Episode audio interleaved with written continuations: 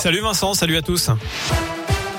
Et à la une, J-2 avant la grande mobilisation prévue dans l'éducation nationale. 75% de grévistes et la moitié des écoles seront fermées jeudi selon le premier syndicat du primaire.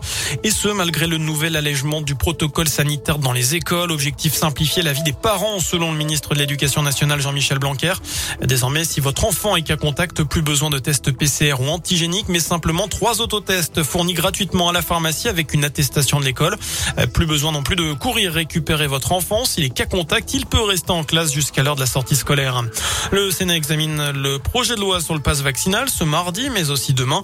Il devrait l'adopter, mais avec des ajustements. Le sénateur euh, LR François-Noël Buffet, président de la commission des lois, souhaite un débat apaisé et sérieux. Dans ce contexte, un méga centre de dépistage du Covid va ouvrir au Polydôme de Clermont. On ne connaît pas encore la date exacte d'ouverture. Par ailleurs, l'ARS du Puy-de-Dôme lance un numéro unique afin de répondre aux parents sur les différents protocoles sanitaires dans les écoles, celui dont je vous parlais à l'instant. Euh, vous retrouvez le contact sur radioscoop.com et puis des opérations de vaccination ponctuelles auront lieu à Maringue du 18 au 21 janvier et à Brassac-les-Mines le 22 janvier. Enfin, J-1 avant les soldes d'hiver, coup d'envoi demain de 4 semaines de réduction.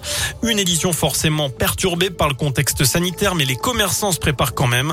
C'est même l'heure des tout derniers préparatifs, notamment pour Pauline Nguyen qui dirige une boutique de chaussures JM Weston dans la région. Il faut préparer notre sélection d'articles qui vont être euh, mis en solde demain faire un affichage boutique, mais à partir de ce soir, parce qu'on n'a pas le droit de le faire avant, et également l'afficher sur nos vitrines euh, ce soir pour demain matin euh, à l'ouverture. C'est vrai qu'on a beaucoup d'appels euh, de clients qui se renseignent pour acheter en ligne. Est-ce qu'ils ont peur de se déplacer en boutique à cause de l'affluence? Donc c'est vrai que ça freine un petit peu quand même le flux des clients. Et les commerçants doivent recevoir aujourd'hui des directives pour l'accueil des clients pendant ces soldes. Voilà pour l'essentiel de l'actu. Bonne soirée.